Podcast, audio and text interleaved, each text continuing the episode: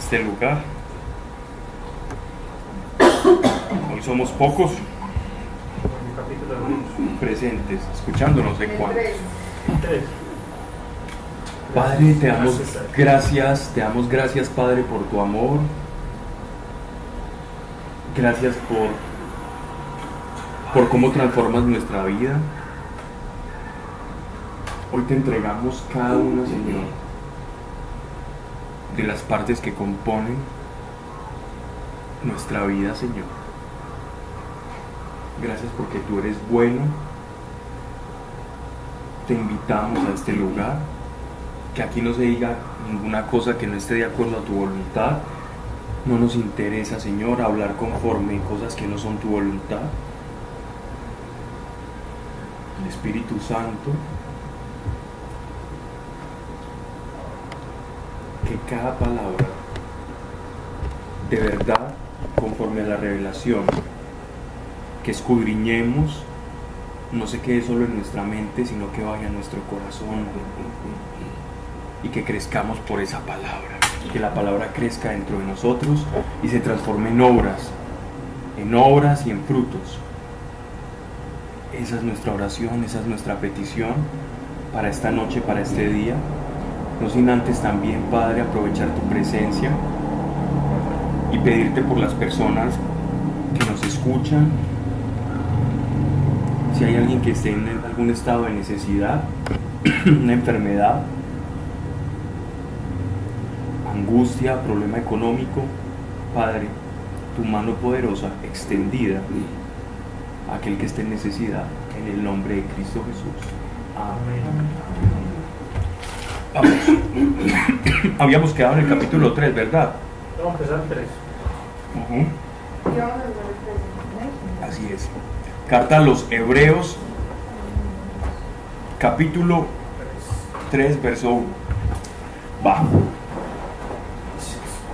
Vosotros, pues, hermanos santos, que participáis de la vocación celeste, Considerad al apóstol y pontífice de nuestra confesión, Jesús. Miren con qué palabras nos está llamando el apóstol a cada uno de nosotros.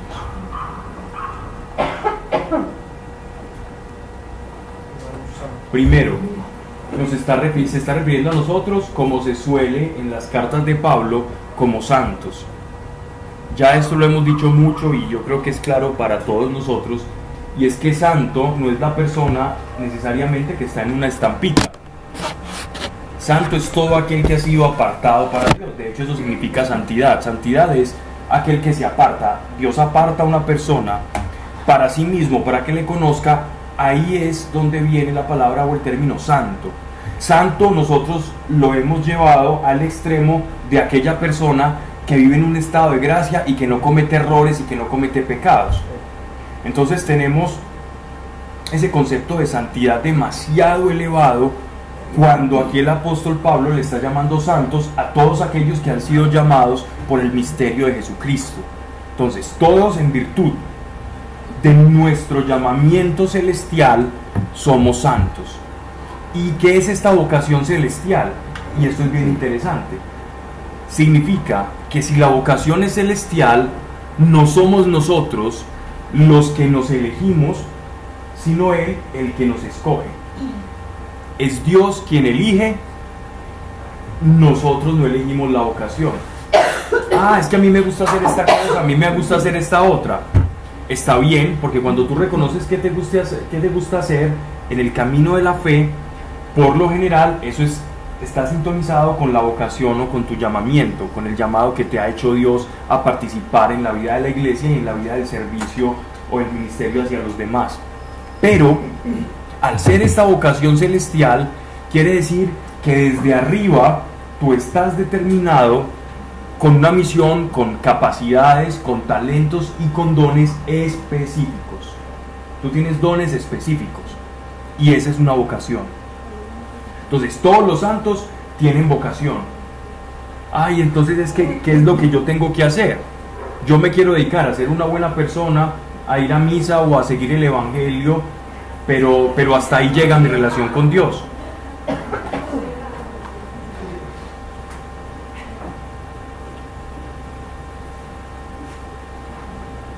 Si hasta ahí llega tu vocación con Dios, a vivir una vida normal y crees que caminas con Él, es bueno saber y es bueno entender que nosotros tenemos un propósito y tenemos una misión. No solo conocer a Dios, sino que también Dios quiere algo con el que hacer de nuestras manos. El que hacer de las manos del creyente es el ministerio. Lo que yo haga con mis manos, con mis dones, es el ministerio. Todos tenemos una vocación y un ministerio. No hay nadie, no hay nadie que llegue a los pies de Cristo del cual no se desprenda un ministerio. El problema de la iglesia actualmente, o uno de los grandes problemas de la iglesia, es que tenemos una iglesia de escuchas, una iglesia de oidores, una iglesia pasiva, una iglesia que recibe y se alimenta, pero luego no da. Y si yo engordo y engordo y engordo y no doy, hay una, hay una, una palabra muy fuerte. Hay una, gracias, hay una palabra muy fuerte de nuestro Señor que dice, dice así, y todos la hemos escuchado en los evangelios. El árbol que no diese frutos, ese árbol será cortado. Si tú ya tienes su savia, ya produces los frutos del Espíritu Santo, esos frutos han de caer en otra tierra y han, que, y han de tener que sembrar. No estamos exentos del servicio. No existe cristianismo sin el prójimo. No existe una persona que camine en el Evangelio si no está pendiente o si no tiene en consideración al hermano. Nosotros no somos budistas, nosotros no somos yogis, nosotros no practicamos las artes asiáticas orientales donde el camino es introspectivo, donde yo alcanzo la iluminación o ser una especie de superhombre o trascender, pero los demás no importa porque el camino es individual. Es muy diferente. El cristianismo es el camino del otro, no el camino del amor propio. Es el camino de la entrega hacia los demás. Y nosotros tuvimos un maestro maravilloso que nos enseñó eso. Cristo se entregó. Cristo murió con los brazos extendidos en la cruz. Él no murió en una posición introspectiva, como Buda, por ejemplo. Ustedes saben que Buda eh, cuenta la historia que Siddhartha murió de una infección intestinal. Y cuando él muere, él muere en, un estado de meditación, haciendo los, en la posición de loto, muere en ese estado de infección y con los mudras de, de, introspección, mientras que Cristo en la cruz muere con los brazos extendidos, en señal de entrega, no introspección. Entonces, todos somos santos llamados a una vocación. No hay nadie que no tenga, si es seguidor de Jesús, una vocación o un llamado. Nadie. Todos tenemos un llamado. Si Cristo te llamó, es porque te llamó a algo.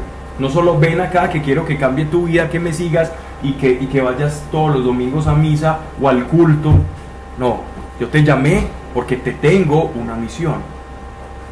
Entonces, vosotros pues hermanos santos, que participáis de la vocación celeste, considerad al apóstol y pontífice de nuestra confesión, coma Jesús.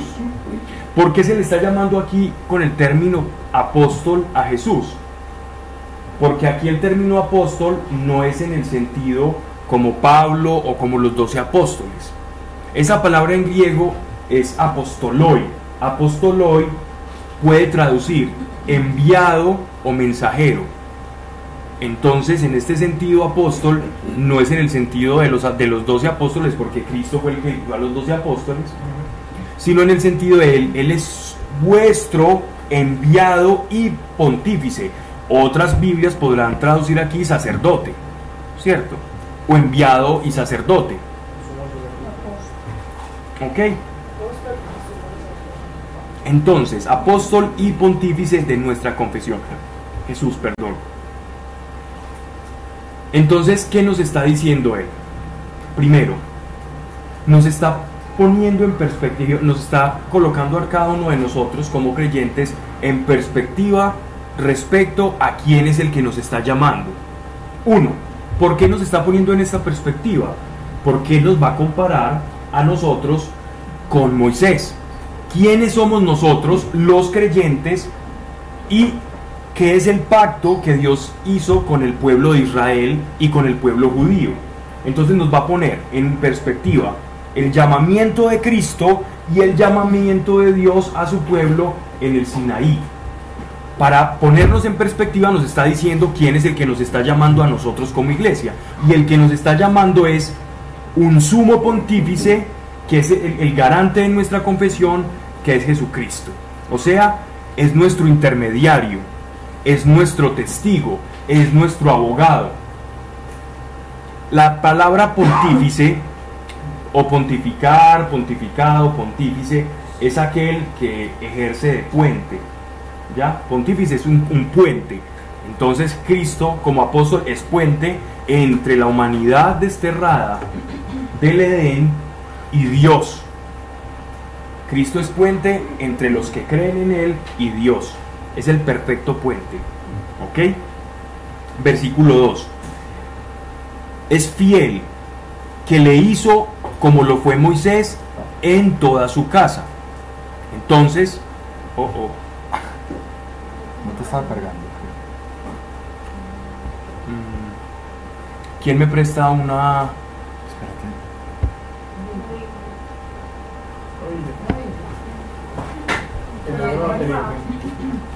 actualización de Windows 10? Ah, posponer, posponer. Sí, le había hecho, pero no pude. Ya, no pudiste eludir más. Posponer por un año. Dice, sumo sacerdote de nuestra confesión a Jesús, que es fiel. Incluso aquí en esta Biblia, fiel tiene un asterisco, por lo cual está comparando esta fidelidad, y este asterisco significa comparando la fidelidad que tuvo Jesús y la con la fidelidad que tuvo Moisés.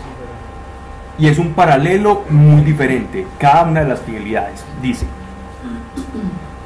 al que le instituyó como lo fue también Moisés en toda su casa, pues ha sido juzgado digno de una gloria superior a la de Moisés, del mismo modo que la dignidad del constructor de la casa supera a la casa misma. ¿Cuál es esta comparación? El, el autor de la carta a los hebreos se metió por un terreno un poco árido para comparar la superioridad del Mesías versus Moisés. Entonces él, él hace un paralelismo entre Moisés y, y- Jesucristo y el Mesías con la figura de una casa. ¿Ya? La casa en este caso es como, como una especie de edificio. ¿Quién es el que construye el edificio?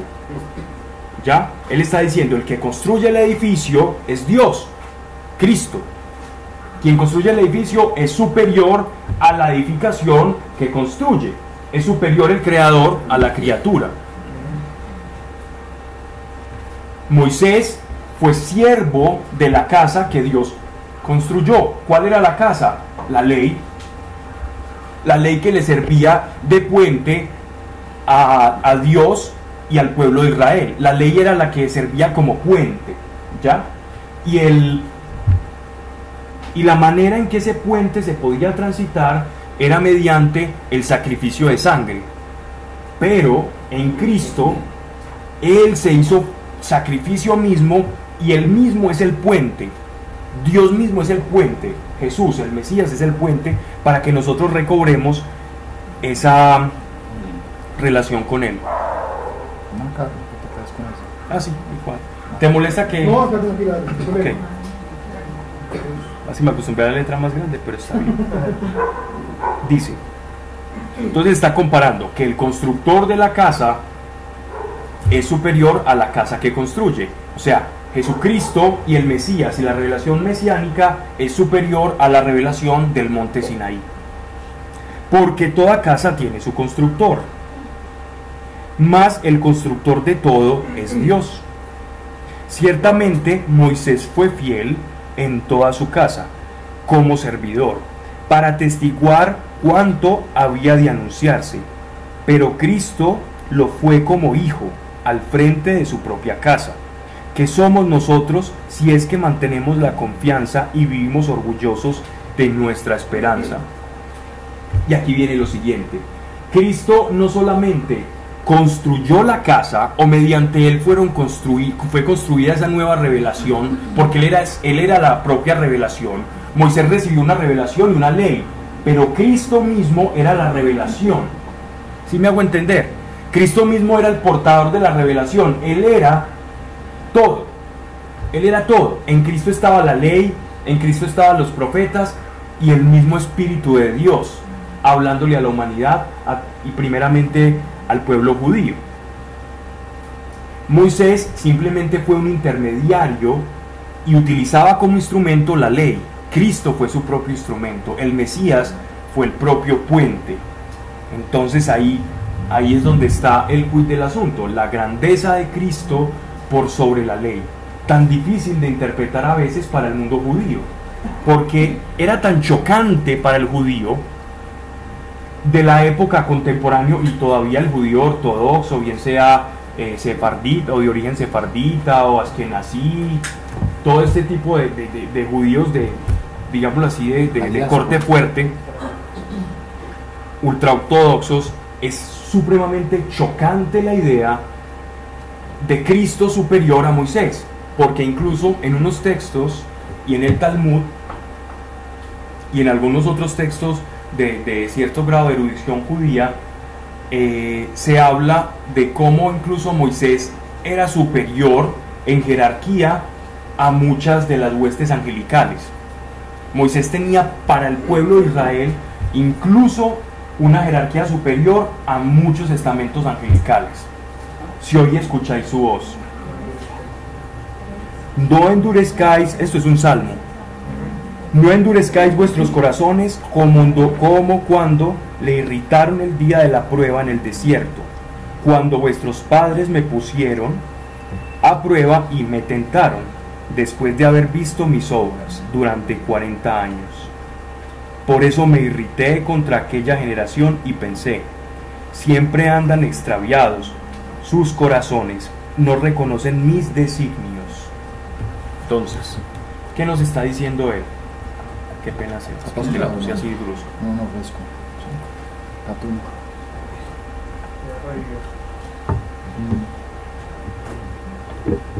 Entonces, eh, nos está comparando la ley y el llamamiento que tuvo el pueblo de Israel con Moisés. Pero es que Cristo nos llamó a cada uno de nosotros. Dios llamó a través de Moisés como mediador a su pueblo de, la esclavitud de Egipto a la libertad en el Sinaí y, a, y, acaparar la tierra prometida, la tierra toda de Canaán de la que emana leche y miel. Pero por otro lado, nosotros también, como tenemos un pontífice, es decir, alguien que va a ser un puente, también recibimos, recuerda el versículo, el versículo 1, pues hermanos santos que participáis de la vocación celeste, es decir, del llamamiento del cielo, nosotros también, como el pueblo de Israel, fuimos llamados, llamados de la esclavitud del pecado a la libertad de la gracia. Todos nosotros también fuimos llamados. Y si ellos endurecieron su corazón y aun viendo prodigios y milagros, renegaron de Dios y se hicieron dioses falsos, no creamos nosotros que por lo excelso de nuestro llamamiento, porque es Cristo mismo el que nos elige y nos llama, no estamos exentos también de la tentación de endurecer el corazón.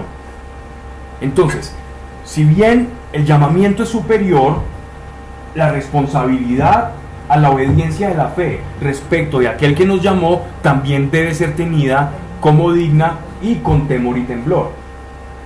Cuando utilizo la expresión temor y temblor, que que es bíblica, lo utilizo como con, con la responsabilidad de aquel que te llamó. No por miedo, pero sí considerando que es un gran llamado, ¿no? Si a ti te llama eh, tu mejor amigo a la casa, quizás tú digas, me, digan, que me estoy bañando y vas y te metes a la ducha y todo está bien y no pasó nada. Pero si te llama alguien, el, presidente de la empresa en la que trabajas porque te va a decir algo, salís en toalla y mojas el teléfono y lo dañas. pero le respondes, porque estás obedeciendo a un llamado que consideras más digno. De la misma manera, como Dios nos está llamando, entonces tenemos que ser más solícitos a ese llamamiento y no caer en la tentación que cayó o que cayeron en el- el pueblo de Israel en el Sinaí, que terminaron renegando de él.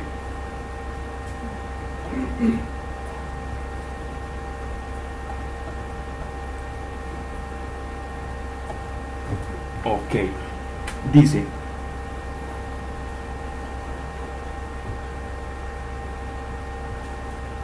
y así juré en mi cólera que no entrarían en mi descanso, descanso o reposo. Esta palabra la podemos encontrar en números, en Deuteronomio, en el Salmo, en el Salmo 8.11 también se hace como eco de esta expresión de Dios. Y pues si quieren lo anotan o hacen la, la, parte, generalmente en las Biblias está como la,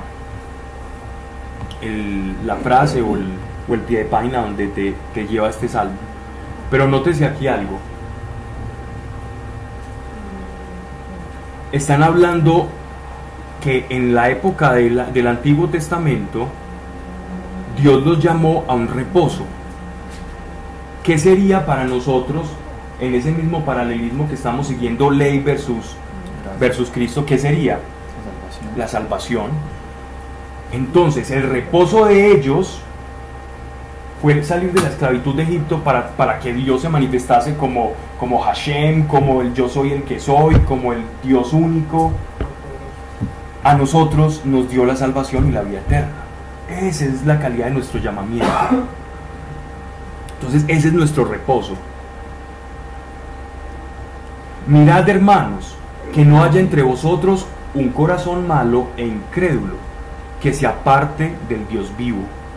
Antes, exhortaos mutuamente cada día mientras perdura el hoy. Este hoy es bien interesante. En griego, cuando uno estudia el idioma griego koiné, que es en el que está escrito el Nuevo Testamento, en, en este griego hay, hay como frases o palabras exclamativas. Entonces ellos utilizaban palabras para, digámoslo así, como para manifestar un ánimo exaltado. En este, en este caso, este hoy es como un ánimo exaltado, es un hoy exaltado, en ese griego koiné. ¿Qué significa eso? Que todo el tiempo debemos estar velando y orando por cuidar la fe que hemos recibido. No sea que nos parezcamos al pueblo indolente que, que aun viendo los milagros después terminó renegando de Dios. Entonces revisemos, que no, crea, no crean que el pueblo de Israel, que ustedes están exentos de caer en lo mismo, cuando ellos son un espejo para que ustedes miren su propia realidad. Quienes se desentienden del Antiguo Testamento están perdiendo el espejo más maravilloso para yo comprender cómo es la naturaleza humana y cómo nos desprendemos tan fácilmente de Dios. Creemos estar supremamente firmes con Dios y nos alejamos tan fácil como el pueblo de Israel. Pero si aprendemos de sus errores, entonces no vamos a caer en ellos tampoco. Y tenemos al Espíritu Santo, por cierto, a fin de que ninguno de vosotros se endurezca con engaño del pecado, porque hemos sido hechos partícipes de Cristo, en el supuesto de que hasta el fin conservemos la firme confianza del principio. Entonces, aquí nos están excluyendo o están, están haciendo como, como excluyendo, sí, haciendo algo excluyente. ¿Y en qué sentido lo digo? Quien se muestra infiel o que tiene una fe tambaleante, está demostrando que nunca atendió verdaderamente ese llamamiento. Ese que uno dice cómo era de creyente y cómo se descarrió. Generalmente es que nunca fue creyente. Fue una persona que se emocionó con unas palabras. Es un simpatizante, pero creyente no fue. Eso es lo que nos está diciendo acá. Porque miren, dice, a fin de que conservemos la firme confianza desde el principio, mientras se dice, si hoy oyereis su voz, no endurezcáis vuestros corazones como en la rebelión. quienes en efecto se revelaron después de haber oído, quienes en efecto no se revelaron después de haber oído, ya nos va a explicar esto que les estoy diciendo. ¿No fueron todos los que salieron de Egipto por la obra de Moisés? ¿Y contra quienes se irritó por espacio de 40 años? ¿No fue contra los que pecaron, cuyos cadáveres cayeron en el desierto? ¿Y a quienes, si no a los desobedientes, juró, no entrarían en el descanso? En efecto, vemos que no pudieron entrar por su incredulidad. Es decir, participaron de la gracia de Dios, pero no todo el que participa de la gracia de Dios es salvo. No todo el que haya recibido un beneficio de Dios se puede decir que es salvo. Hay personas, por ejemplo, tú puedes orar por una persona, hay un caso particular que, que conocí de primera mano. Uno de mis mejores amigos fue sano de una enfermedad incurable que es epilepsia. Dios lo sanó, alguien hizo una oración por él, le dijo en el nombre de Jesús, tú eres sano. Él se sanó de epilepsia y él obtuvo favor y gracia de Dios. Se sanó de una enfermedad incurable, pero él no lo siguió. No siguió aquel que lo sanó. Entonces yo puedo recibir gracia de Dios y aún a pesar de eso, no seguirle. Los leprosos no le agradecieron. No sabemos si habrán creído o no. Fueron más bien como, es más, más bien como una ingratitud. Pero posiblemente sí. Se apoderaron de la gracia pero yo puedo, aún a pesar de recibir favor de Dios, el verdadero favor de Dios es la salvación. Pero para yo obtener la salvación debo creer y el que le cree le sigue. ¿Cómo uno creer en Él y no seguirlo? ¿Cómo uno y no seguirlo? ¿Cómo uno, no, cómo uno conocer a Cristo y no decir, me tengo que ir contigo? Es porque nunca lo quise conocer. Porque todo aquel que de verdad le quiere conocer, por inercia le seguimos porque al ver la fidelidad, su grandeza, la veracidad de sus palabras, el hecho de que no nos deja tirados, de que su palabra se cumple, eso te hace seguirlo. A menos que tengas otro Dios y no te convenga seguirlo. ¿Por qué no te conviene? Porque tienes otro Dios y tenemos el caso del joven rico que siguió al dinero. Muchos escucharon a, a Jesús, él dice, muchos son y pocos los. O sea, que una persona que tenga pues, llámese drogas, dinero, no sé, fama. Si, no, si se rehúsa, o sea, si es, una cosa es que caiga por, por, una cosa es el estilo de vida de pecado y otra cosa es el pecado. Todos pecamos. Pero otra cosa es que, que, que digamos, no quiera en su corazón renunciar a eso. Sí, y me he encontrado con el, con, el siguiente caso, y no pocas veces.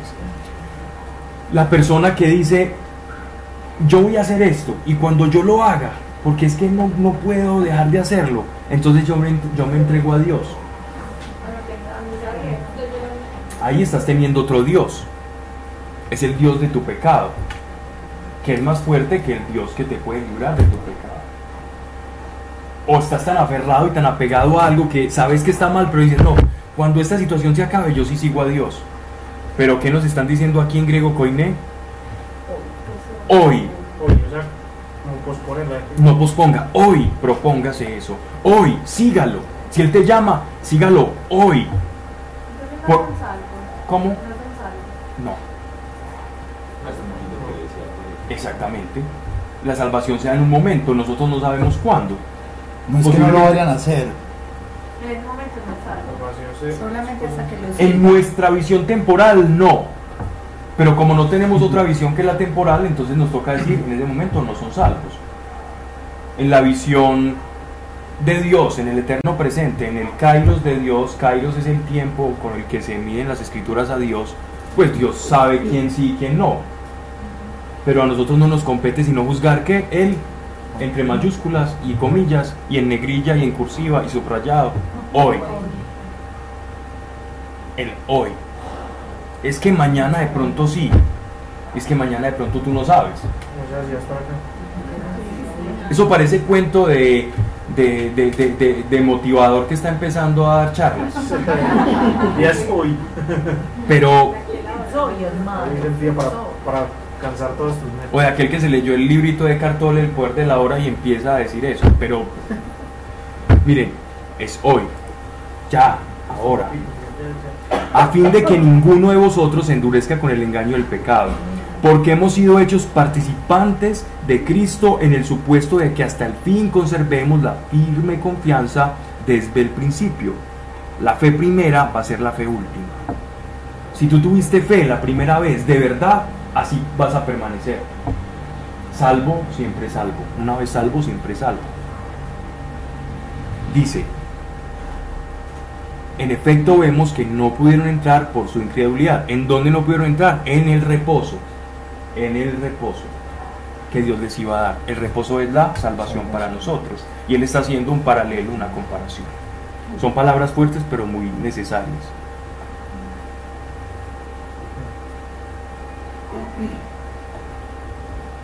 Capítulo 4. Ahora sí.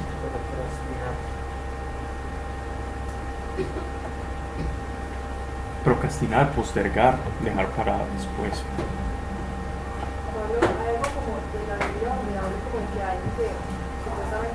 a Dios, haya sido emocionado algo y que después vuelve y se aleja. Es como que todo Sí, claro, la parábola del hijo pródigo. Pero como que no vuelven a Dios, sino porque estuvieron con Dios, se alejan, eso no es como poder para las personas.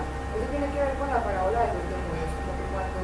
No, la parábola de los demonios es muy diferente, porque la, la parábola de los demonios es alguien que salió que fueron expulsados esos demonios de la persona, pero la persona nunca permaneció en estado de gracia. Entonces su casa limpia, los demonios la ven muy agradable y llaman un convite y se meten ahí. Pero desde, desde el punto que tú lo dices es verdad y lo hemos hablado aquí en clase de Biblia. Una vez probadas las delicias del Espíritu Santo y de la paz de Dios, cuando uno se aleja, pues es terrible porque ya conoces la verdadera pues, llenura del Espíritu. Hay un vacío. Sí, es feo. Laura, Laura no me había preguntado algo, ¿cierto? Sí,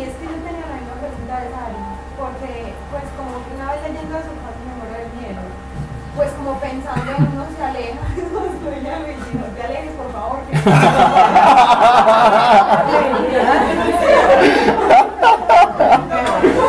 Parce, menos mal se vino en ropa de deporte porque lo pusieron a nadar feo. ya sabemos, ya soy como solo, ya. Menos mal, No, pues se lo dije así como, mira esto tan impresionante. Mira, el que es creyente todos podemos, todos de hecho tenemos lapsus o tenemos alejamientos breves. Cuando tú pecas estás teniendo un alejamiento, ¿cierto? Completamente. Entonces, entonces a todos nos ocurre. Por eso nuestro Señor nos dejó la parábola del Hijo Pródigo. Para que, nos, para que recordemos que tenemos casa, que tenemos hogar y que fuimos comprados por precio de sangre. Si tú creíste, dice, ni valle oscuro ni poder humano nos podrá separar del amor de Dios.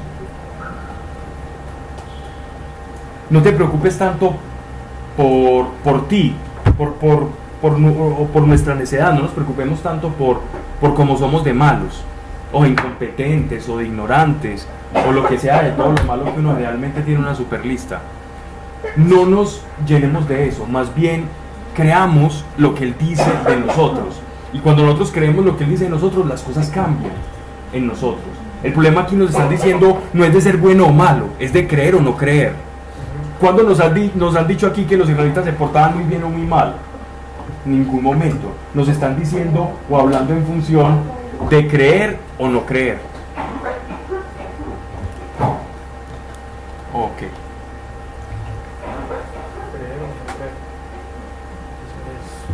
Temamos, pues, no sea que perdurando aún la promesa, o sea, el hoy, mientras perdura ese hoy, que nosotros no sabemos cuánto va a durar hasta que Él venga en la segunda venida, temamos, pues, que no sea perdurado aún la promesa de entrar en su descanso, alguno de vosotros se encuentre que llega con retraso. Que ya, ya voy a creer, ya voy a creer cuando ya la la ventana de oportunidad se cierre.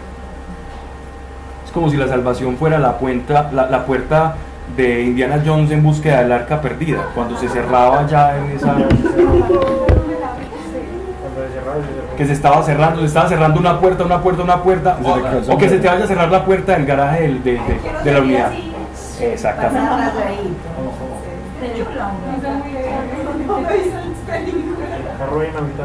Nosotros jugábamos así a lo Indiana Jones cuando éramos niños y una vez a mi hermanita se le quedó el pie atorado.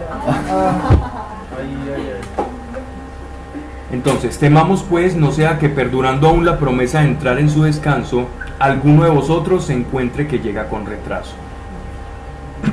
Estas palabras del autor de Hebreos se pueden expresar en las palabras de Jesús en el Evangelio. Cuando él dice que tenemos que estar velando. ¿Qué es velar? Es como cuando uno procura por no dormirse. Eso es velar. Procuren velar. ¿Qué es velar? Cuiden su fe, cuiden la fe. Así como cuidamos del cuerpo, bueno, algunos que cuidan del cuerpo, eh, como cuidas de las cosas que, que aprecias, cuida también lo más preciado que es la salvación. Es, eh. Es la fe, cuida tu fe. Eso es una manera de cuidar lo que crees y lo que y la fe, refrescándola, ¿cierto? Cuida tu fe. Todo el tiempo piensa, ¿cómo estoy creyendo? Finalmente, Sí. Pablo, perdón, Sí, pues yo pienso que también hace parte del error, el error del ser humano es que al pecar se aleja de Dios y no cuida su fe, pues pasa lo que, Y no vuelve. lo que está pasando, pues y no vuelve. Luego, digamos que, y de pronto nos pasa realmente a todos, a todos. y es que eh, en ese momento cuando vos, independientemente del pecado, que tenés que seguir siempre como reincidente en lo mismo, pero como lo viste con el tema del ejercicio, la persona va al gimnasio, deja ir un tiempo, pero después sabe que tiene que correr igual que tiene que Igual, tal cual. De hecho, el apóstol Pablo utiliza mucho eso. O sea, a los judíos se dirige también a nosotros este mensaje. ¿Cuál mensaje? El mensaje que escuchamos que ahorita en el tercer capítulo del Salmo, que es el Salmo que dice, y cuidando, no endurece su corazón, que no sea que ustedes perezcan como aquellos que endurecieron su corazón en el Sinaí. Ese mensaje también es para nosotros, que no creamos que eso era para ellos, que ellos eran muy malos y que nosotros somos muy buenos. No, somos, tenemos el mismo corazón. Si el corazón del hombre no ha cambiado, sigue siendo absolutamente igual. Yo les contaba hacía tiempo que hay un hay una estela muy famosa en piedra que está de las excavaciones de, de, de Babilonia en Sumeria, cerquita cuando encontraron la, el famoso código de Hammurabi, donde están como todas las leyes de Babilonia, de Sumeria y que y pasaron a, todo, a todas las tierras que ellos conquistaban e imponían su código y su, y su ley.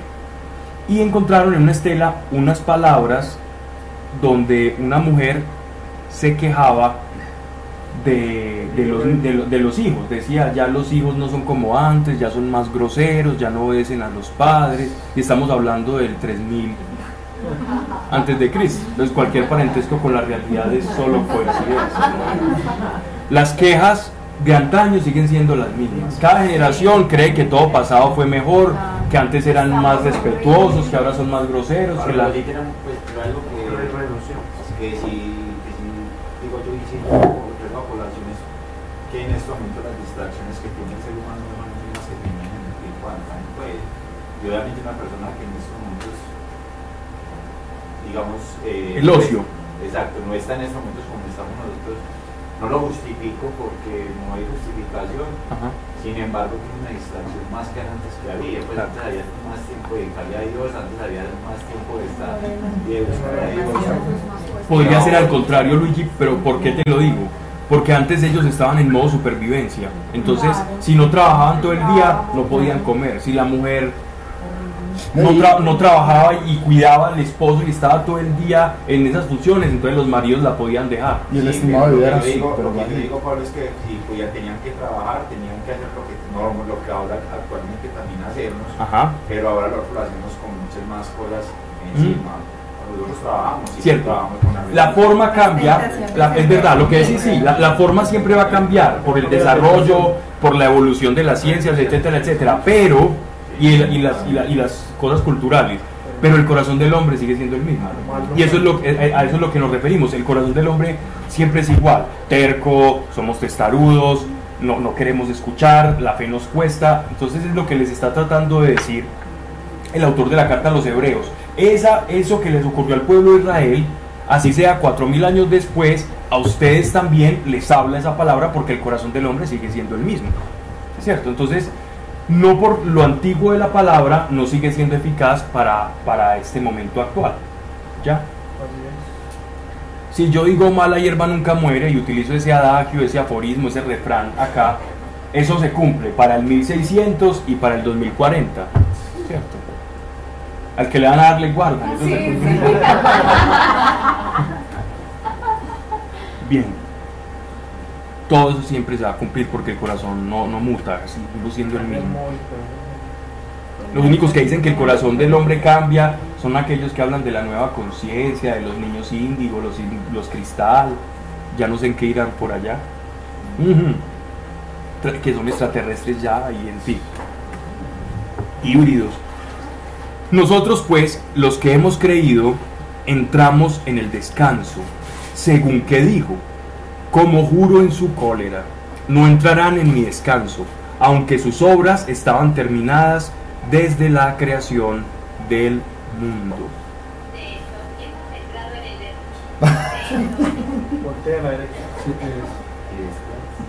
Pues en cierto pasaje habla así del día séptimo, es decir, del día de reposo. Están, comparando, miren qué interesante aquí cómo el autor utiliza la ley y Génesis para decirnos cómo el séptimo día de la creación, o la forma en que Dios crea el mundo, la tierra, está relacionada también con la economía de la salvación humana.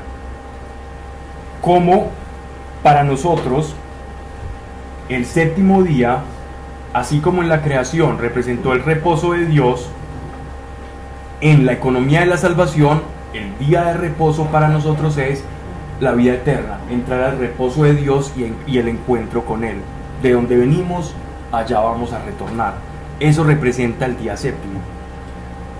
Pues en cierto pasaje habla así el día séptimo, y descansó Dios en el día séptimo de todas sus obras. Y en este dice de nuevo, no entrarán en mi descanso. Queda pues, o sea, en, en- en Deuteronomio y en Números cuando habla de que esa generación que no cree no va a entrar en el descanso. Queda pues que algunos han de entrar en el descanso y no habiendo entrado los primeramente invitados a causa de su incredulidad, se está refiriendo a quienes. ¿Quiénes fueron invitados de primero al, al día de reposo? el pueblo judío, fueron invitados. No es que los judíos no vayan a entrar, ojo, los que no crean, los que crean entran. Que fueron los primeros invitados. Los invitaron, venga, si crees esto te va a pasar esto. No, no creemos, eso no es así. Ok, Por eso es cuando dice que salgan a las calles y los caminos estrechos. sí señor. Y, y sobre todo porque Cristo vino antes que al mundo gentil, al mundo judío. A los suyos vino primero, porque Isaías había profetizado que el Mesías iba a venir primero a Israel. También Malaquías lo había profetizado. Ezequiel también lo había profetizado. En eh, Moisés también lo había profetizado. Y sucederá que en aquellos días postreros les será suscitado un profeta como yo. ¿Como yo qué? Que les va a dar un nuevo pacto. Moisés les dio un pacto y Jesús en la cena, en la Pascua, ¿qué les dice? ¿Cuáles fueron sus palabras de la última cena? Esta es mi alianza nueva, nueva, es decir, es diferente a la alianza del Sinaí y a la de Moisés y eterna, y eterna. Es decir, no va a haber más alianzas. Cuando él dice eterna, es un sello de que no hay más. Esta es la alianza nueva y eterna entre Dios y los hombres. Y se va a producir a través de su sangre. No hay más. De nuevo señala un día. Hoy, hoy, también exclamativo, declarando por David. Esto es en un salmo. Después de tanto tiempo, lo que arriba queda dicho. Si hoy oyereis su voz, no endurezcáis vuestros corazones. Si tú sientes que Dios te está llamando hoy, de alguna manera, tú intuyes, que Jesús, que Dios te está llamando, atiéndele, así escuches por el ruido, por las distracciones que decía Luigi, sea difícil escuchar su voz, porque estamos tan inmersos eh, y tan bombardeados de, de, ocio, distracciones, trabajo, responsabilidades, pero si tú escuchas ese llamado, atiéndelo. No endurezcáis vuestros corazones. Pues si Josué los hubiera introducido en el descanso, si no, no los hubiera, si no los hubiera introducido en el descanso, no hablaría David de otro día después de lo dicho. Por tanto, queda otro descanso para el pueblo de Dios. A este otro descanso del que escribió David, no del de José, él está comparando el descanso de José cuando les dijo que iban a descansar en la tierra prometida con el descanso que profetizó el rey David por medio de los salmos. Él está diciendo el descanso que profetizó David para su pueblo, para el que escucha y no endurece su corazón, entrará en el descanso. David ya estaba en la tierra prometida. Y si David ya estaba en la tierra prometida, entonces a qué descanso se refería? Si ellos ya estaban en la tierra prometida y en la época davídica, pues ya se había instaurado como el imperio israelita como tal. Ya después Salomón toma un, un reino completamente unificado y después de Salomón ya sabemos cómo se divide. Por Jeroboam y, y, y Abimelech y todos los que empiezan como a dividirse el reino. Sin embargo, entonces, si David profetizó de un día de descanso, ¿a qué se refiere? A la salvación. Eso es lo que nos está diciendo el autor de los Hebreos. El reposo al que se refiere David es diferente al reposo al que entró Josué. Josué entró al reposo de la tierra prometida.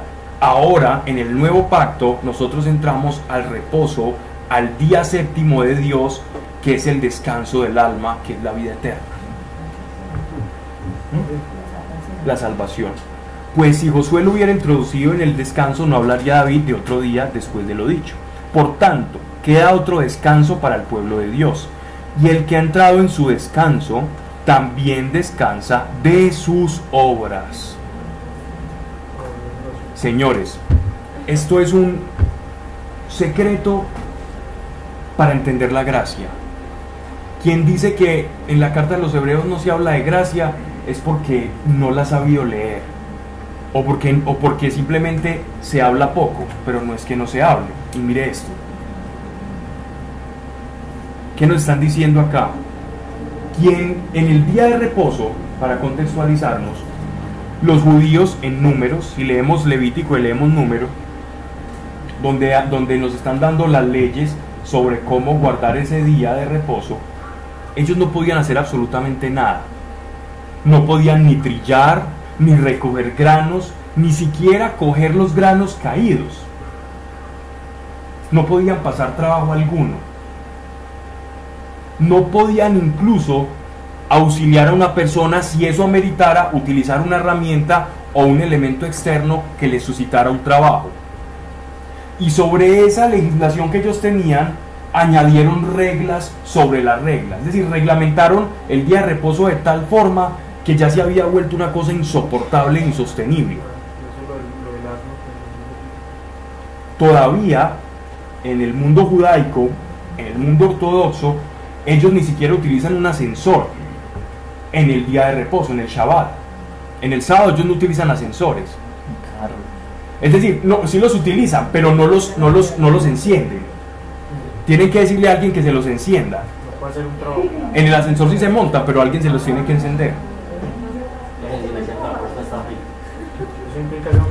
Pablo, pero pues eso ahí no se trabajo porque se supone que nosotros no debemos hacer pecar al otro, pues como que yo debo evitar que el otro. Entonces, si para, por eso, no importa, pero si para ellos eso sería un pecado, ellos le están pidiendo al favor al otro que le apriete la puerta de la luz, Ah, no, porque para ellos ellos son un goín, es un gentil, ellos ya están perdidos igual. Porque no están bajo la ley. Y no se escandalizan cuando los ven comer cerdo ni nada, porque ellos ya esos son jogoín, son gentiles, no, no hay problema. Ellos comen su kosher y ellos de malas. claro. Son muy exclusivistas, ¿ya? Pero amamos al pueblo judío, pues.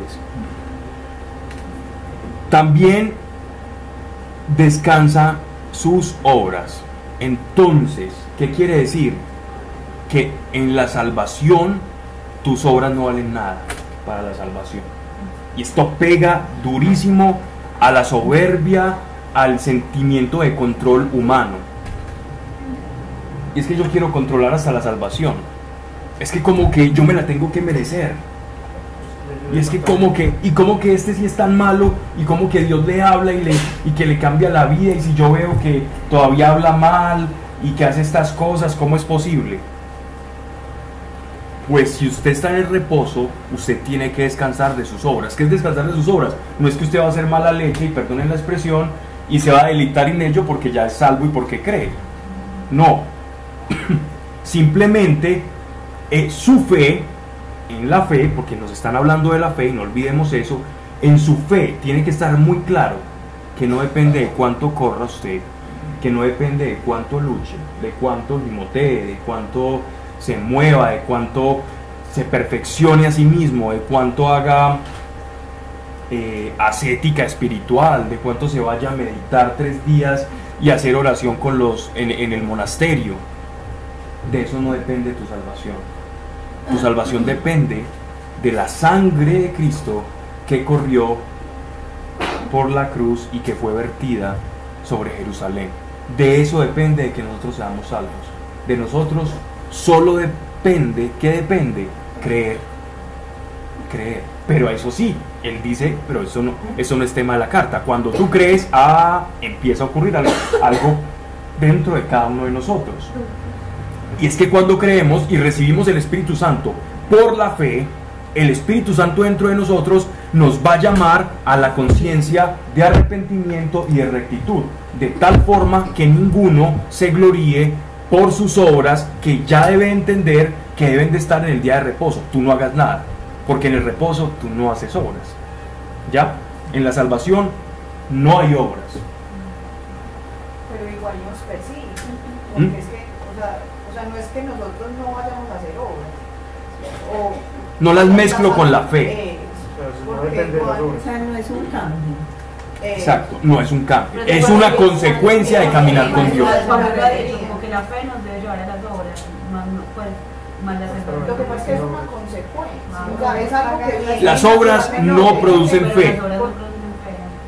La fe produce obras. Si yo tengo fe, obras debo demostrar. No porque me proponga, sino porque la fe me lleva a eso. El creer me lleva a Dios. Si Dios está dentro de mí, yo estoy en Él, el Espíritu Santo está en mí, yo estoy en Cristo, Cristo en mí, ¿qué obras voy a producir? Las obras de Cristo. Y no más. Y los frutos dependen de qué? De la savia a la que yo me una. Y si yo me uno de la savia de Cristo, luego entonces yo era una fruta silvestre, como dice, como dice el Evangelio, era una cebuche silvestre, un olivar silvestre, y ahora injertado en él, entonces voy a producir los frutos de él. ¿Por qué? Porque yo soy muy bueno, no porque me adherí a él, como consecuencia. Eso es el reposo. Fue muy difícil de entender, porque si algo demandaba la ley eran obras. Si la ley demandaba algo eran obras. Y la gracia no demanda obras. La gracia demanda fe. Las obras ni siquiera las tiene en cuenta Dios, porque sabe que son consecuencia de. Por eso a Dios no lo podemos sorprender con lo que hagamos. Mira todo lo que hice por ti. No lo vamos a sorprender. Pero por la fe, nosotros vamos a entrar en las obras de Dios. No estoy menospreciando las obras. Simplemente estoy poniendo la fe donde debe estar en la economía de la salvación, por encima. Porque sin fe, sin, sin fe no hay obras dignas de Dios. Y mis obras simplemente serían pura filantropía, humanismo y ganas de ayudar. La casa es más importante que la construcción. La gente que no tiene, que tiene obras buenas, pero no tiene fe, son obras muertas. ¿Por qué obras muertas? No, son muy bonitas para todos y son muy buenas.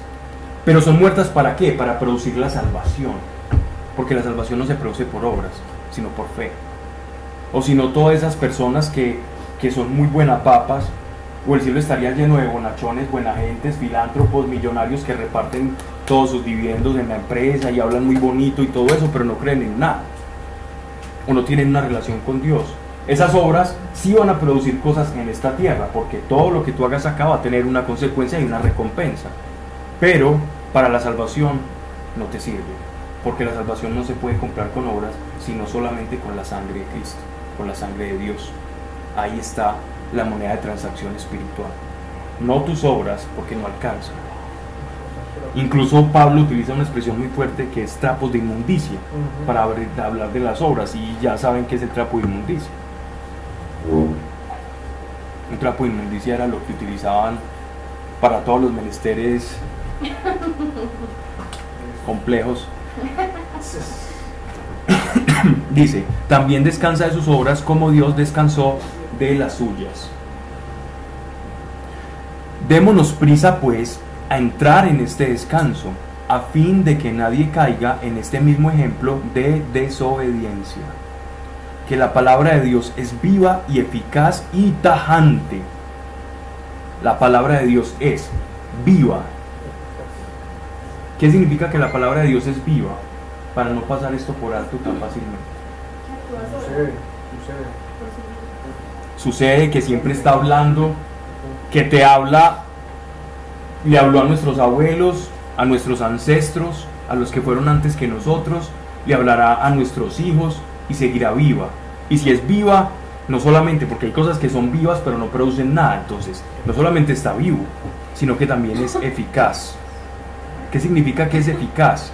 Que se cumple que lo que él dice, si tú lo, si tú lo haces como él dice que lo debes hacer, para que pase esto, el silogismo se cumple y puedes decir, Dios es real, Dios es fiel.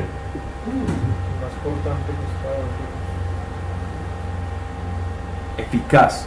Y aparte de todo dice, y es tajante. ¿Qué significa que es tajante? Ya nos va a decir, más que una espada de dos filos, y penetra hasta la división de la alma y del espíritu. En algunas traducciones no dicen alma y espíritu, o en todas está alma y espíritu. ¿En cuál no?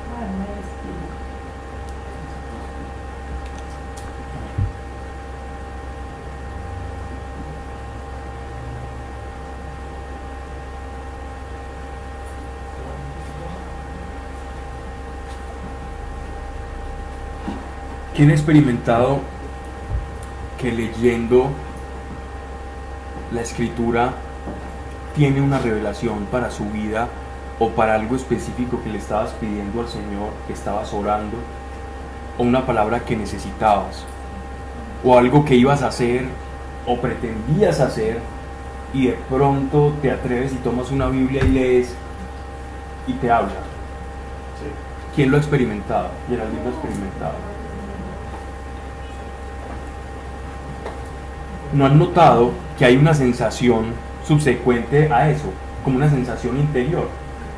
Uno siente algo. No solamente, ay, Dios me habló, porque uno hace la conexión lógica, sino que hay una especie de sensación que secunda la experiencia. ¿Les ha ocurrido? Eso es la, la vida que se refleja en la palabra de Dios. Cuando dice, y aquí hay un misterio, la división del alma y el espíritu, refiriéndose a los, a los hebreos, se estaba refiriendo aquí al Ruach y al Nefesh, ¿cierto? Como al, a la parte que domina y gobierna la voluntad y también al espíritu. Para ellos, para el judío que estaba atento y leía esta carta, ellos sabían que la palabra de Dios era casi como una especie de entidad viva que tenía vida propia. Y era tan delicada la palabra de Dios, tan fuerte y tan poderosa, tan eficaz, que muchos incluso corrieron y desviaron la atención del verdadero significado de que la palabra es viva y empezaron a sellarla en una cantidad de talismanes y comenzaron a hacer talismanes por doquier. Los judíos se volvieron expertos en hacer talismanes e incluso en copiar de otras culturas talismanes. Y cuando nosotros leemos el Shema Israel en Deuteronomio, cuando leemos la oración, el Shema, cuando Dios les dice, pondrán esta ley, y estas palabras las, las repetirán a sus hijos y sus hijos a sus hijos, y estas palabras las pondrán en vuestra frente y en vuestras manos y en vuestro corazón, y las guardarán y las enseñarán a ellos. Ellos incluso se fabricaban las famosas filactelias, que son estas, las cajitas con las que tú ves que en el muro de los lamentos, allá en Jerusalén, los judíos andan con unas cajitas acá en la, en la, en la frente, en, la, en el entrecejo, con unas amarras de cuero y en las manos también. Generalmente tienen rollos con la palabra de Dios y ellos meditan en esos rollos, oran el muro de los lamentos y hacen como un sacrificio mecido, que es este movimiento que tú ves cuando ellos están orando. Esta era tan, tan, viva la palabra que incluso ellos, ellos sabían que si la escribían la palabra de Dios, esa palabra iba a tener un poder. Y por eso meditaban y la escribían. Y se lo tomaron ya tan, a tan al pie de la letra que se desviaron de- del sentido de lo que significa la palabra viva. Y es que Dios siempre está hablando y la escritura y su palabra, en tanto fue dada por Dios, siempre va a estar como un agua viva corriendo. Y tú vas a atender y vas a tener las escrituras y vas a leer y vas a recibir vida. No solo de pan vive el hombre, sino de toda palabra que sale de su boca. No hay cosa creada que no sea manifiesta en su presencia. Antes son todas desnudas y, manifiestas a los ojos de aquel a quien hemos de dar cuenta.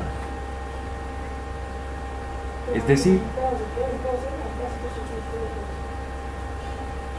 que la palabra de Dios es viva, eficaz y tajante, más que una espada de dos filos, y penetra hasta la división del alma y del espíritu, hasta las coyunturas y la médula, y discierne los pensamientos, perfecto, y las intenciones.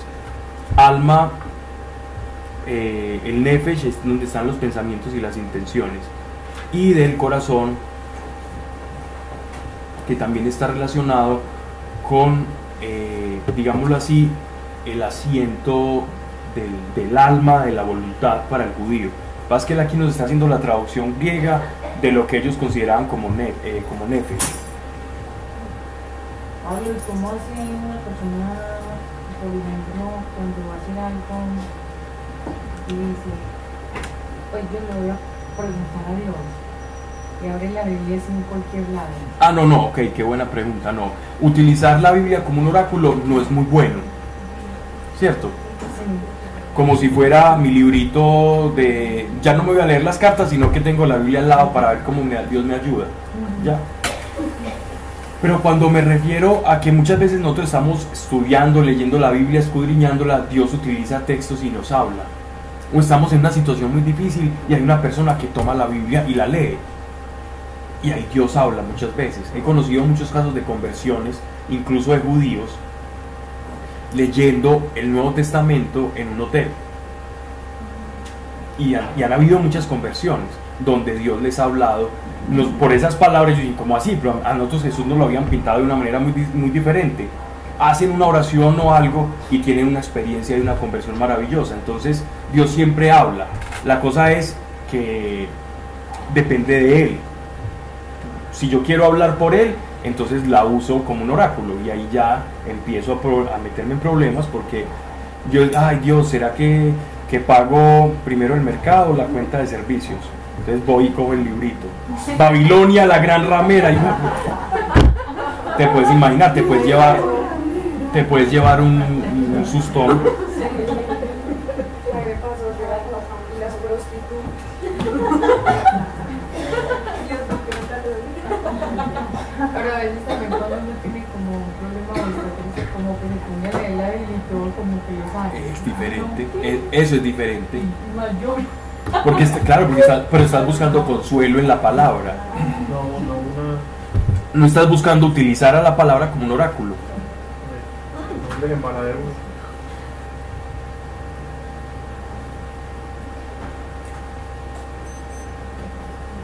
Porque dice que manifiesta todo a los ojos la palabra de Dios. Porque todo lo que tú creas, uno dice, no, es que yo creo que, que esto es bueno. Yo creo que esto que yo hago, por ejemplo, es bueno. Yo creo que yo le ayudo mucho a las mujeres a- en una clínica que monté de abortos y yo les estoy ayudando. para que no tengan esos hijos y no los traigan a sufrir al mundo. Y yo soy una persona muy buena y un filántropo y un humanista y me tienen que condecorar, darme la cruz de Boyacá, me tienen que dar las llaves de la ciudad, porque yo soy muy bueno. Y esa persona que se cree muy buena, de pronto le da por leer la Biblia y dice, y no matarás. Entonces dice acá, ante su palabra, todas las cosas son desnudas, manifiestas a los ojos de aquel a quien hemos de dar cuenta. Entonces que no, con su palabra no tenemos como razón para decir, es que yo creo que esto es bueno. No, mira, aquí él ya dice que es conforme a, su voluntad y que no es conforme a su voluntad. Ya si tú quieres creer otra cosa, es tu problema. Contrasta. Es, es una, una manera de decir que la palabra de Dios contiene los principios de la moralidad bajo la cual Él creó al ser humano. Ahí están los principios morales rectores de nuestra vida. Ahí están. No en una política, no en un movimiento político, no en un movimiento social, ahí están. No en una revolución eh, francesa de principios y libertades y derechos. No, los principios morales que rigen los destinos del ser humano, donde uno sabe verdaderamente qué es bueno y qué está malo, ahí está. Y tiene uno mucho para leer.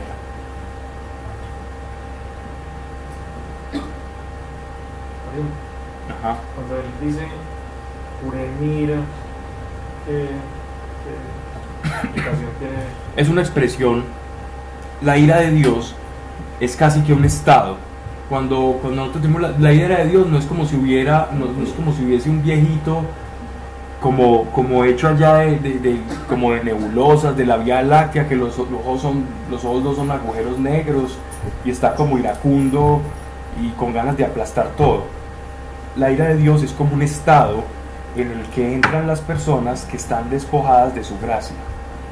Es como si estuviera, como si el mundo fuera un cruento invierno y, y nosotros fuéramos polluelitos y Dios fuera la gallineta. Y de pronto uno se salió de la ala, del ala de Dios y entró en ese frío inclemente. Y los que están cercanos a Él están bajo el cobijo de sus alas.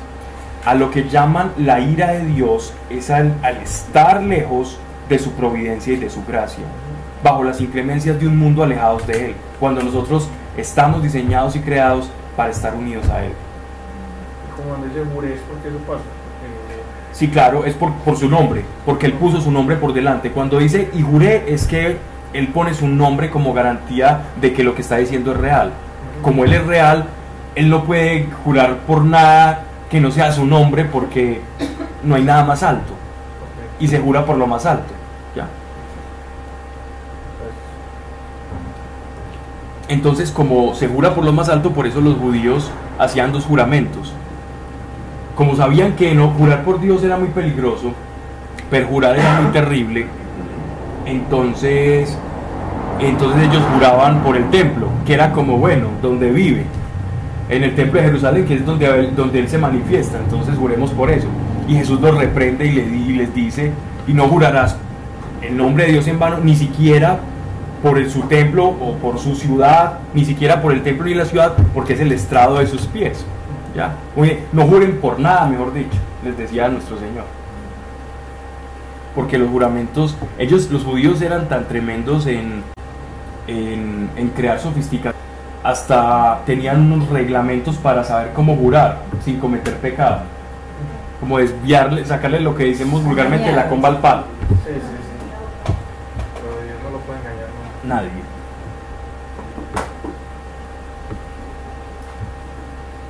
Dice,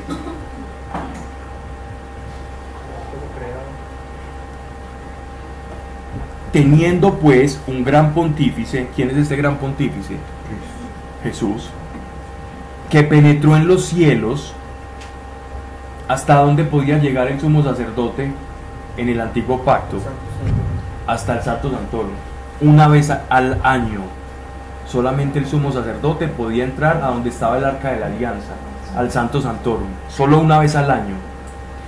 Y si ese sacerdote había pecado o no hacía las cosas o tenía las pautas para poder entrar y santificar ese lugar, por la presencia de Dios se moría. No porque Dios llega y diga, "Ah, te voy a matar, no, porque no, no aguantaba por el pecado que traía. Entonces dice, teniendo pues un gran pontífice que penetró en los cielos, es decir, no es que llegó al arca de la alianza, que, que estaban en la tierra, sino que hasta el mismo cielo, como sumo sacerdote. Jesús, el Hijo de Dios, mantengámonos adheridos a la confesión de nuestra fe. Porque si nosotros estamos adheridos, esto ya no lo estoy leyendo, si nosotros estamos adheridos a nuestra confesión, ¿a quién nos adherimos por consiguiente? A Jesús. Y si estamos adheridos a Jesús, ¿dónde estamos? ¿En dónde? Y en la gracia, ¿y en dónde al mismo tiempo? En el reino. Esto es un misterio, como tantos que hemos dicho ahora. Nosotros ya estamos sentados en lugares celestiales con Dios. Ahora, ya, en el Espíritu. Ahora ya tú estás con Dios en el Espíritu. Tu carne no lo ha visto, pero ahora estamos en lugares celestiales. No es nuestro pontífice tal que no pueda compadecerse de nuestras flaquezas. Antes, Él fue tentado en todo a semejanza nuestra, pero fuera del pecado. Que era lo que hablábamos con Luigi la vez pasada. Que fue tentado en todo, pero no pecó. Sí, porque hablábamos, porque poníamos... Antes fue tentado en todo de semejanza nuestra fuera del pecado. Es decir, en todo Jesús se pareció a nosotros, pero menos en el pecado. En todo se asemeja al hombre, nunca en pecado. Él puede entender el pecado porque fue tentado, pero nunca participó de él. Si no, no nos hubiera podido haber redimido. Acerquémonos pues confiadamente al trono de la gracia. ¿Cómo uno se puede acercar al trono? Mire, el sumo sacerdote solo podía entrar una vez al año, con una cantidad de requisitos. ¿Y a dónde tenemos acceso nosotros? Y está diciendo, confiados, decir, tranquilos que no les va a pasar nada a cada uno de nosotros. Acerquémonos pues confiados al trono de la gracia. Lo que quiere decir que por la fe unidos a Cristo tenemos acceso al trono de Dios. Ni por pretenciosos, ni por las obras, sino por pura gracia, puro don gratuito de Dios. Podemos acceder al trono y hablar con Él. Que no lo he experimentado como lo quiero experimentar, pero ahí está. Y si usted cree, lo va a ver. Porque Él no miente y su palabra es eficaz. Si quiere que le hable, entonces tómese en serio a Dios. Y Él le va a hablar y va a dirigir su vida. Muy en serio. A fin de recibir misericordia y hallar gracia para el oportuno auxilio. Pablo, pero entonces, por ejemplo, en ese, en ese periodo, pues para, dice que para recibir el oportuno auxilio, ¿qué pasa en ese tiempo cuando Dios cae? Porque a veces pasa eso. Es muy probable que Dios no hable. Sí. O sea, con respecto a, la- a lo, a lo de oportuno. O sea, la- o sea lo, lo oportuno llega, ¿cierto? Sabemos que Dios no llega, no llega tarde, ¿cierto? Pero entonces, o sea, ¿cuál es el deber de nosotros o, o- o qué se debería hacer cuando se está en ese momento mientras Ya. llega esa oportunidad? Toca un poquito cambiar la pregunta. Cuando Dios calla, Dios nunca calla. Dios no calla. Tiene parte de eso, pero Dios nunca calla. Yo también pensaba eso. Incluso hay libros cristianos que dicen cuando Dios calla. Se llaman así. Pero mira que, en la- pero, pero mira que en el Antiguo Testamento dice, yo callo por amor. Pero ojo, ojo. ¿Qué relación tenían en el Antiguo Testamento el pueblo judío para con Dios? ¿Eran qué? Eran siervos. Siervos es aquel que sirve en la casa de un señor. Pero la relación que nosotros tenemos ahora para con Dios es de hijos. Vaya, dígale a su mamá que no le va a volver a hablar. O que su papá le diga a usted, mi hijo no le va a volver a hablar en la vida. O no le va a hablar eh, por dos meses porque lo amo. La relación padre-hijo es muy diferente, muy diferente. Pero usted es un empleado, usted le hablará y tendrá el vacancito con él, pero después usted verá, no le habla ni nada. Es muy diferente la calidad de relación. Dios siempre habla. Si alguien ha experimentado el don de lenguas, entenderá esto. Sale a borbotones y no lo puedes controlar. Y querés y querés y querés seguir orando. Si alguien ha estado en devoción o en momentos muy unido a Él, y vas a sentir cómo Él siempre te está diciendo cosas, siempre. El problema no es que Dios no hable, el problema es que está pasando con nosotros cuando creemos que Dios no habla. Ahí es donde nos tenemos que preguntar, ¿qué estoy haciendo de diferente? ¿Qué está pasando? O me está hablando de una manera diferente y tengo que saber escucharlo de esa manera en que Él me está hablando. Que también pasa. Porque nos acostumbramos a esperar que Dios nos hable de determinada forma y rechazamos otra por la que Él nos esté hablando. Y es que Dios no solamente habla como muchas veces pensamos con una locución, oh hijo, cuánto te amo y me has buscado y, y aquí estoy y pídeme lo que quieras y te daré por herencia a las naciones. No. A veces habla por medio de tu hermano, por medio de tu papá, de tu esposo o esposa. Eso sí que le gusta hacer. Ténganse finos. Se, por allí se vendió. Todos los casados, todos los casados de Sí.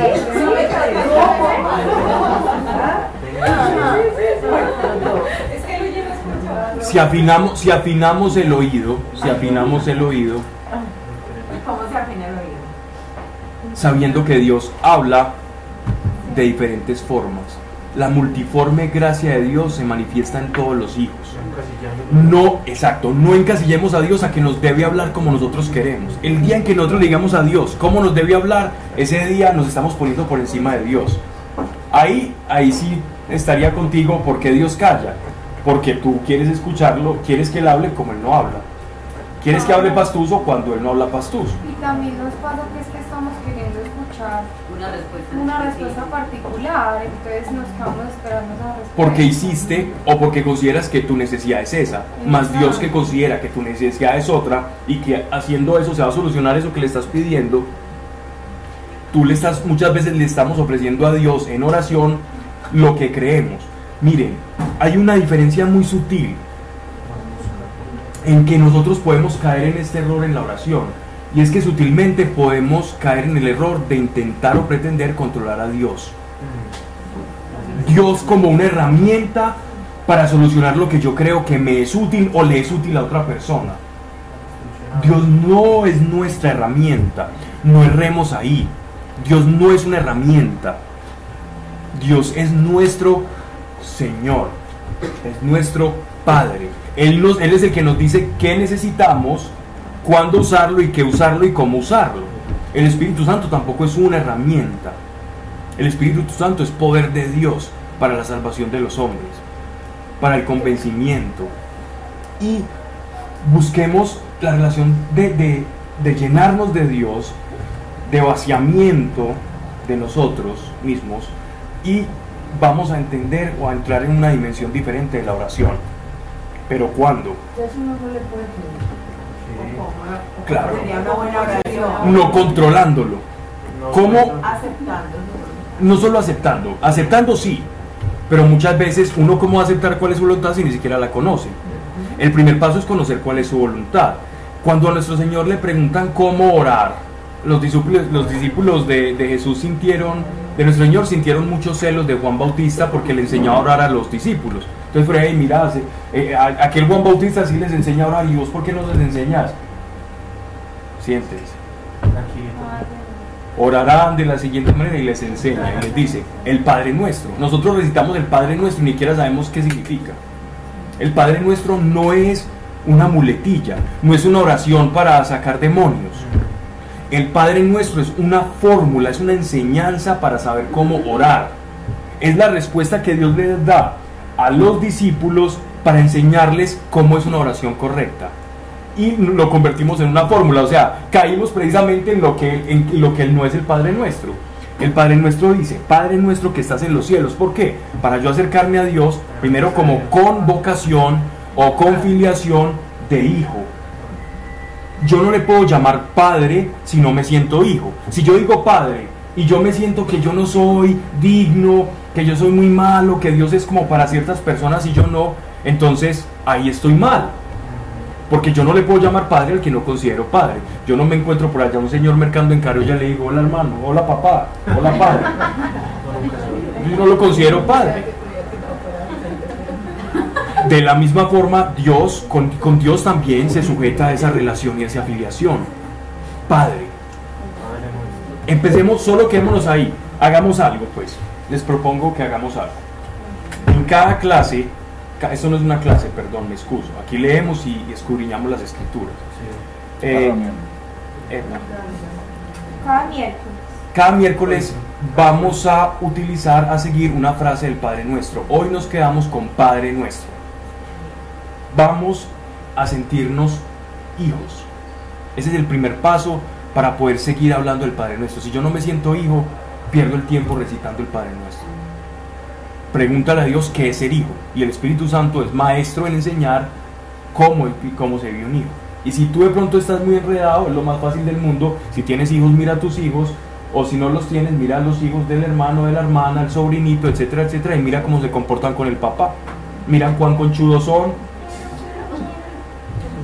Miran también cuál confianzudos. Y comienza a ver cómo es el corazón de hijo. Para con Dios. Para que podamos decir, cuando digamos un Padre nuestro, sepamos lo que estamos diciendo. Y no pensemos en Padre como un Señor omnipotente y cósmico, sino con alguien que está interesado de tus necesidades y que tiene cuidado de ti. Empecemos por ahí, ¿ok? Después seguimos como bien. Entonces, acerquémonos pues confiadamente al trono de la gracia a fin de recibir misericordia y hallar gracia para el oportuno auxilio. Dios siempre quiere hablar.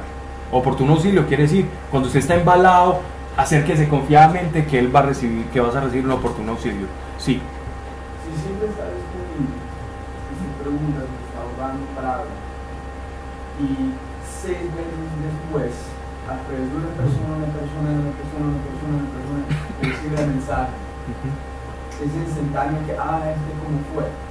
O es inconsciente, pero como recibiste la respuesta de esperando.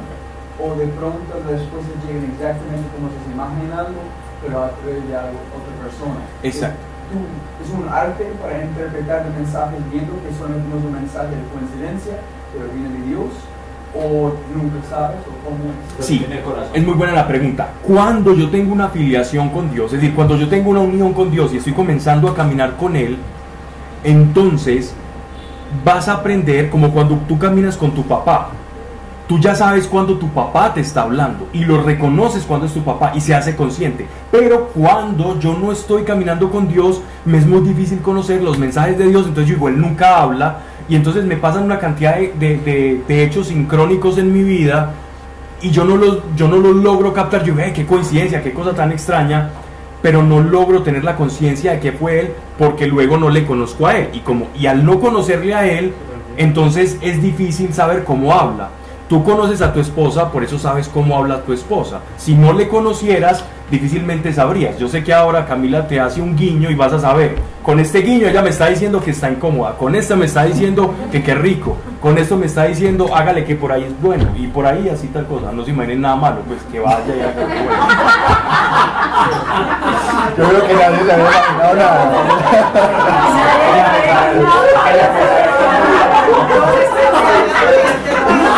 Por si las moscas. por si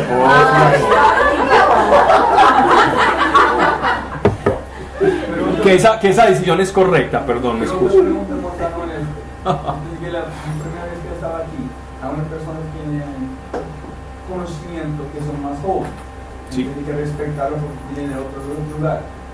Pero con el padre, sabes cómo hablas porque un cantidad de tiempo pasando con él que viene solamente con tiempo. Entonces, con este paso, ¿cómo sería posible entender los mensajes no has caminado este camino por tanto tiempo? a través de este, más tiempo caminando con este fe, más claros los mensajes en este, pero cómo uno puede entrar de una y empezar a preguntar un poquito interpretar los mensajes. Perfecto, muy buena, muy, muy, muy buena pregunta. Cuando Dios llama, llama fuertemente. Cuando Dios llama hay un llamado fuerte. Uno lo sabe, uno lo sabe. Y Dios es tan amigable que al apóstol Pablo, que era un asesino de cristianos, lo tumbó del caballo y lo cegó. Y le dijo, Pablo, Pablo, duro te es dar golpes contra el aguijón, contra el, como las riendas del caballo. Lo llamó y él supo que era Dios el que le estaba hablando, él era un judío rejudío. Pero mira que él no le conoció. Cuando él le llamó, él dijo, Señor, Señor, ¿quién eres? ¿Por qué? Porque aún a pesar de que él había creído que caminaba con Dios, no le conocía. Pero Dios siempre va a tener un primer momento en el que se va a dar a conocer. Y a ese primer momento hay que aprovecharlo. Porque ese primer momento tú lo vas a reconocer. Eso nadie te lo va a decir, nadie te va a decir, mira que te está hablando Dios. O te lo pueden decir, pero tu corazón lo va a saber cuando Dios te está hablando. Y después de ese momento no necesitas pasar mucho tiempo. Si pasas mucho tiempo con Él, pues más fácilmente lo vas a escuchar. Pero a partir de ese momento ya la voz se hace reconocible. Pero Él se va a encargar de que ese primer momento sepas, que sepas, que sepas que ha sido Él el que te ha llamado. Él se encarga de hacerlo. Así lo hizo conmigo y conmigo que con muchos de ustedes. Yo, yo estuve trasegando todas las religiones de Oriente. Estuve en el budismo, yoga, filosofías orientales y, muchas cosas. Entonces yo no sabía cuál era la voz de Dios.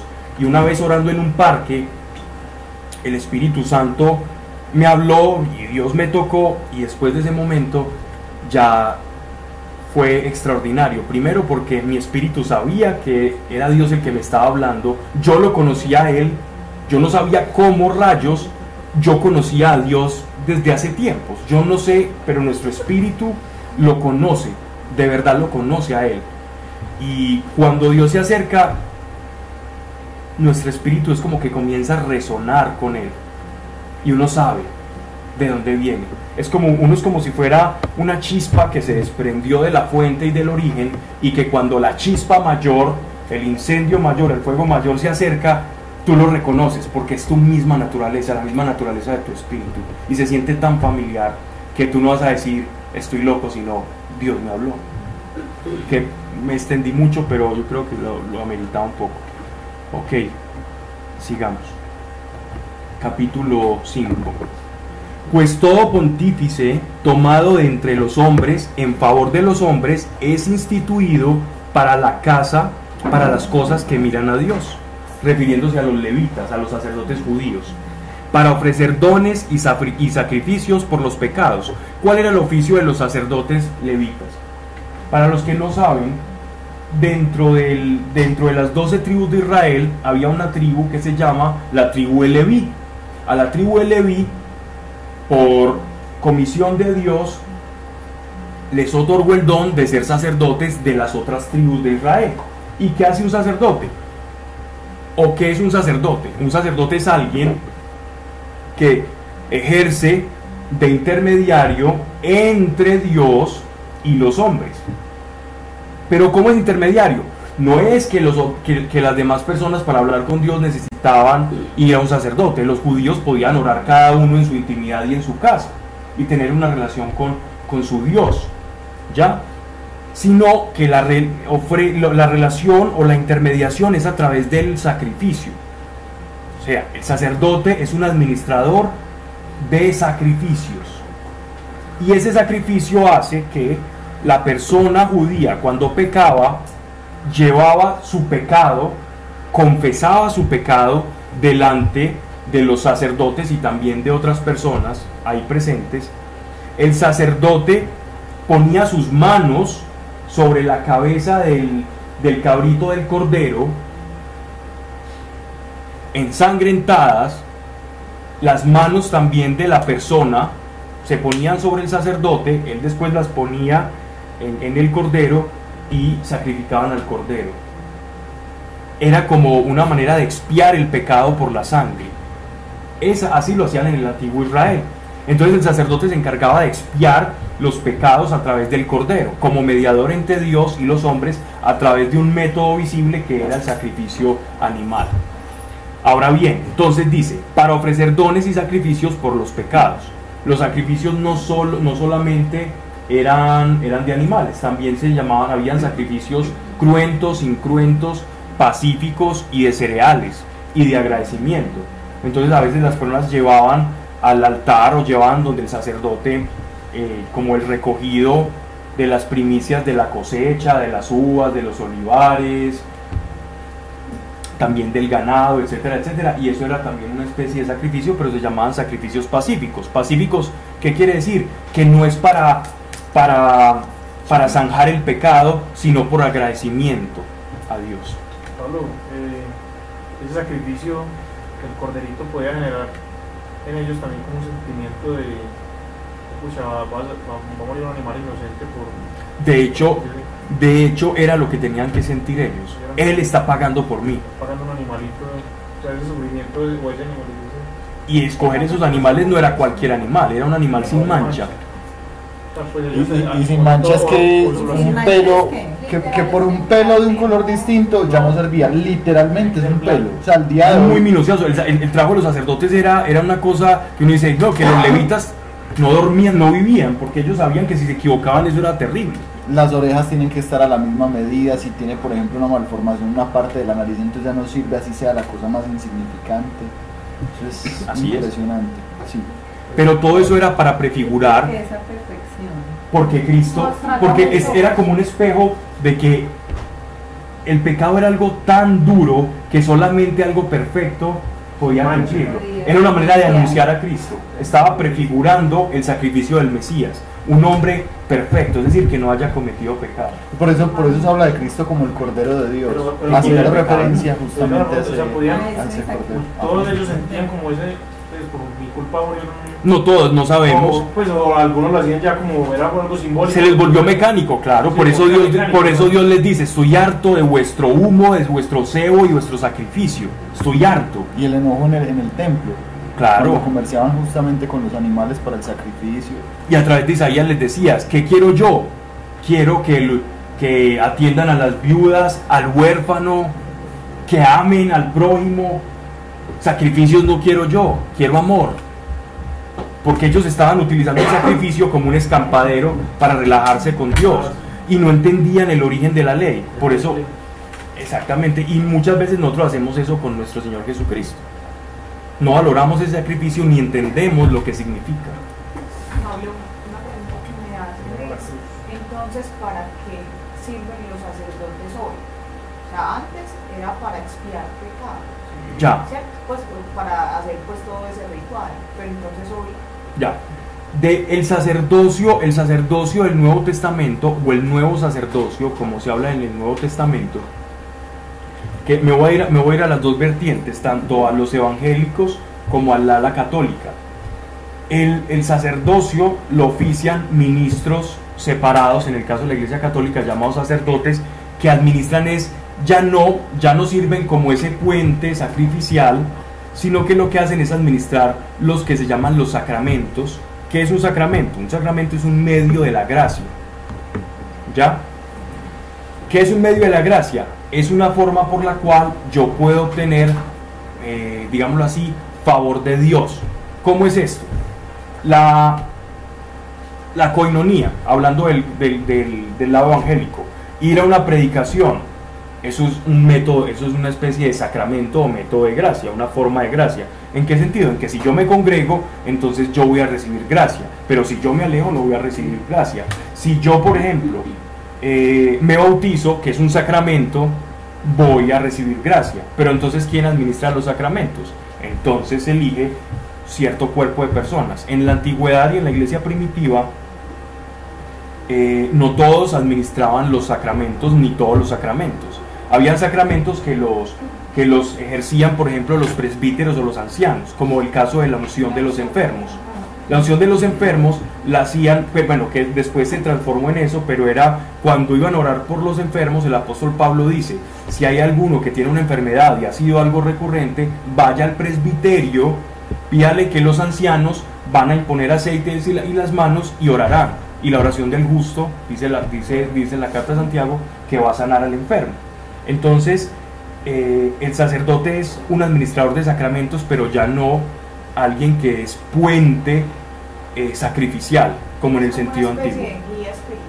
Es un administrador de sacramentos, para hacerlo lo más, para reducir más la labor sacerdotal. Pero entonces es porque ya nosotros tenemos acceso directo a Dios. Exactamente. O sea, ya no, o sea, ya no tenemos que expiarnos, pues en teoría, porque Exacto. ya Jesús Exactamente. es el. Es decir, si por alguna guerra nuclear se acabaran todos los sacerdotes de la faz de la tierra, eh, eso no va a hacer que pierdas la salvación, ¿ya? Pero si por alguna razón los levitas hubieran muerto, ellos se hubieran quedado sin espiar pecados. Ahí está la diferencia. El sacerdote es un administrador de sacramentos en este momento. en este momento, tal cual. De hecho, por ejemplo, si no hay un sacerdote, incluso eh, un creyente puede bautizar dentro del canon de la Iglesia Católica, del catecismo. Si, si hay una, si una persona, si estás en una isla, te fuiste a un reality, tuviste, tuviste un hijo que no sabías que estabas en embarazo y allá nació, y bueno, y una, una tragedia muy dura, el niño pues falleció. Y entonces no, y aquí no sacerdote, o el niño, o el niño está agonizando, menos dramático, menos. O el niño está agonizando y tú dices, ¿qué voy a hacer? ¿Qué voy a hacer? Está agonizando, no tengo un sacerdote. Tú como creyente lo puedes bautizar dentro del canon de la Iglesia Católica. ¿Por qué? Porque, repito, el sacerdote administra sacramentos. Bueno, Pablo, y otra pregunta con respecto a eso. O sea, en el caso, por ejemplo, de los creyentes que dicen, por ejemplo, que, que sin el bautizo, eh, o, sea, que nos, o sea, que no van a recibir al Espíritu Santo, o que, van a, o que los niños van a morir en pecado, eso, ¿qué validez? O sea, eso, sí, No, mira, el bautizo es completamente necesario y es una, eh, el Señor nos manda a bautizarnos, ¿cierto? Es, es un mandato de nuestro Señor Jesucristo. Porque quien el, el bautismo es un signo material de una transformación espiritual que acontece en el momento en que yo creo. El problema es que hay algunos que diferencian entre bautizo en agua y bautizo del Espíritu Santo. Pero yo he visto en la práctica que hay personas que en el bautizo en agua reciben el Espíritu Santo y hay otros que reciben el Espíritu Santo y no se han bautizado en agua o los bautizaron cuando eran niños, que es igualmente válido, el, el paidobautismo. Y el paidobautismo no nace porque sí, eso tiene una explicación, pero ya ahí quedamos en stand-by y me la guarda para la próxima, para explicar, para, para hablarles el cómo nace el bautismo o el paidobautismo. El paidos es niño en griego, el bautismo de, de pequeñitos pues y eso tiene, eso tiene un origen y un origen muy sensato. Eso no nace porque sí o no. De hecho, muchas denominaciones evangélicas lo hacen. Otras no, otras sí. Y hay una discusión doctrinal entre ellas, entre quienes practican el paidobautismo y quienes simplemente dicen que el creyente tiene que venir con una conciencia ya madura para, para, para tomar esa determinación. Y otros que dicen que no, que por la herencia y el llamamiento a la fe, el niño ya tiene un poder ahí.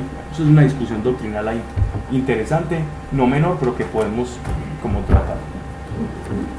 Padre, gracias por tu amor, gracias por cada persona que ha llegado hoy, que ha escuchado, por quienes no están presentes, pero, pero han estado